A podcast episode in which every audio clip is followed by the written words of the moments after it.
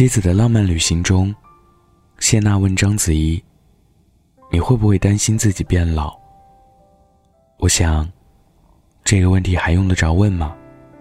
普通女生都怕老，更何况是女演员。大 S 曾在《我们是真正的朋友》里说到中年女性的烦恼。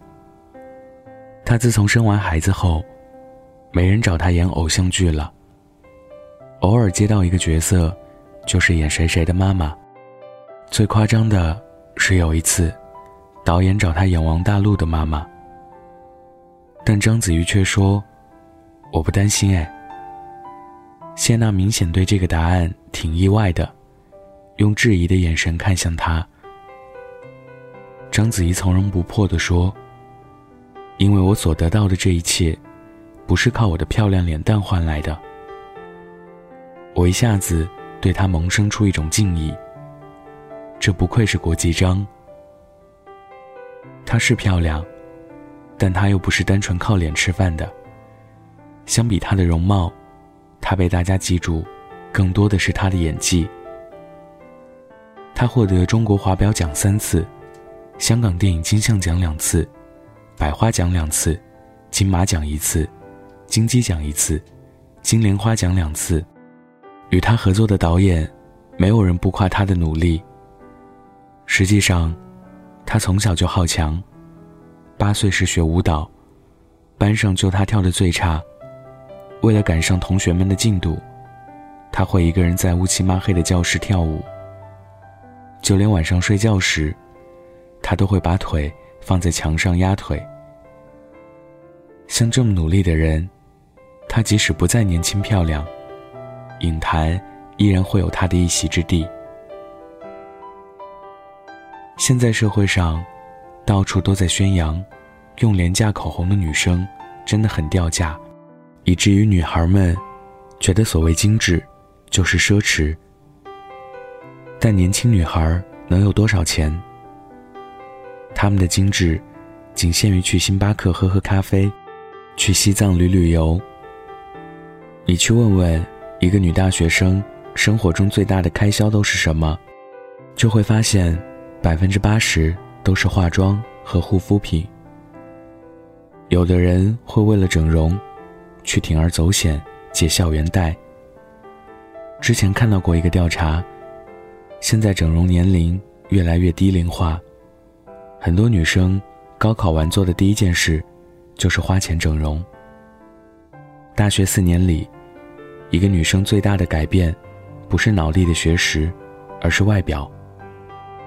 越来越多人不愿意好好努力，想做抖音上随便扭扭就能月入上万的人。追求好看，并没什么，但是请不要忘记了，考上大学前，你无数个苦读的夜晚。有一句话说得好，你可以一天整成范冰冰。但你不能一天读成林徽因。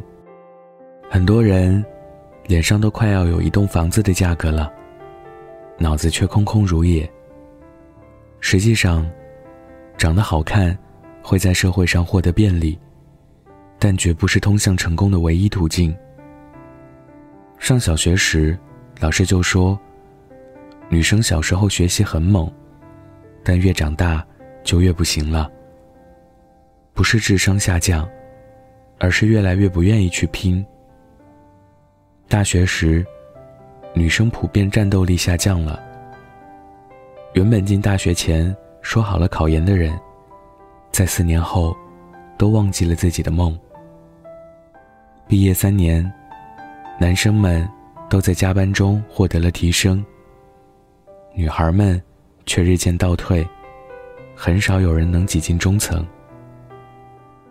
不是女生不行，是女孩子身边诱惑太多，很容易放弃追求自我。妹妹学校里的一个姑娘，因为校园贷，把自己的人生都毁了。她家里蛮有钱的，但舍友们比她家更有钱。因为想换新的水乳，她借了五千块，但校园贷。就是个圈套，很快，五千变成了五十万。他一个人不敢告诉家里，便偷偷跑到学校后山。连续几天失踪，让老师学校慌了神。找到他时，他在臭水沟的旁边，瘦成皮包骨。原本他是班花级别人物，到现在，书也不读了，人也疯了。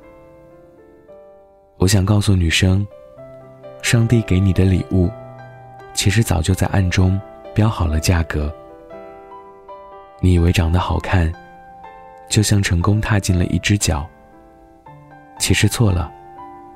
长得好看，实际上是把双刃剑。它会让你暂时尝到甜头，却也让你以后吃尽苦头。读书时，好看的女生会受到很多异性的表白，但正是这些追捧，姑娘慢慢不爱努力了。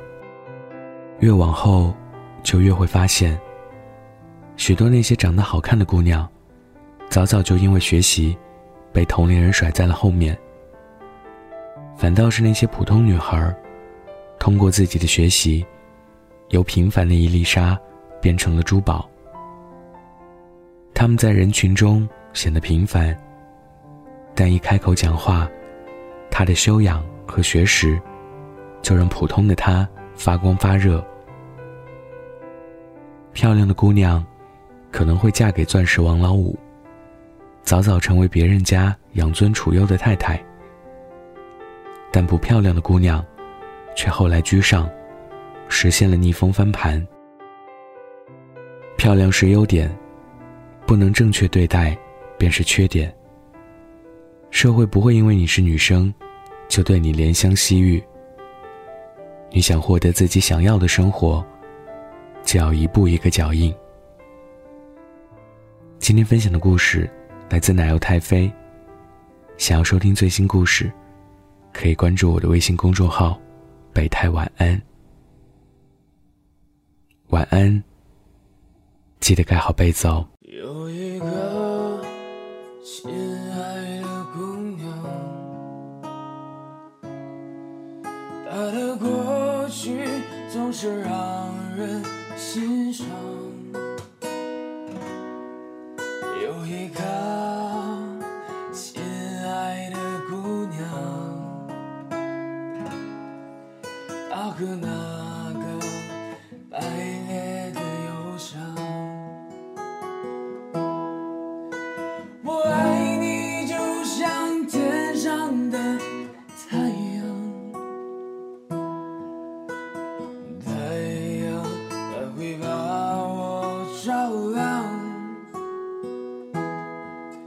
若是太阳，那会有人去欣赏？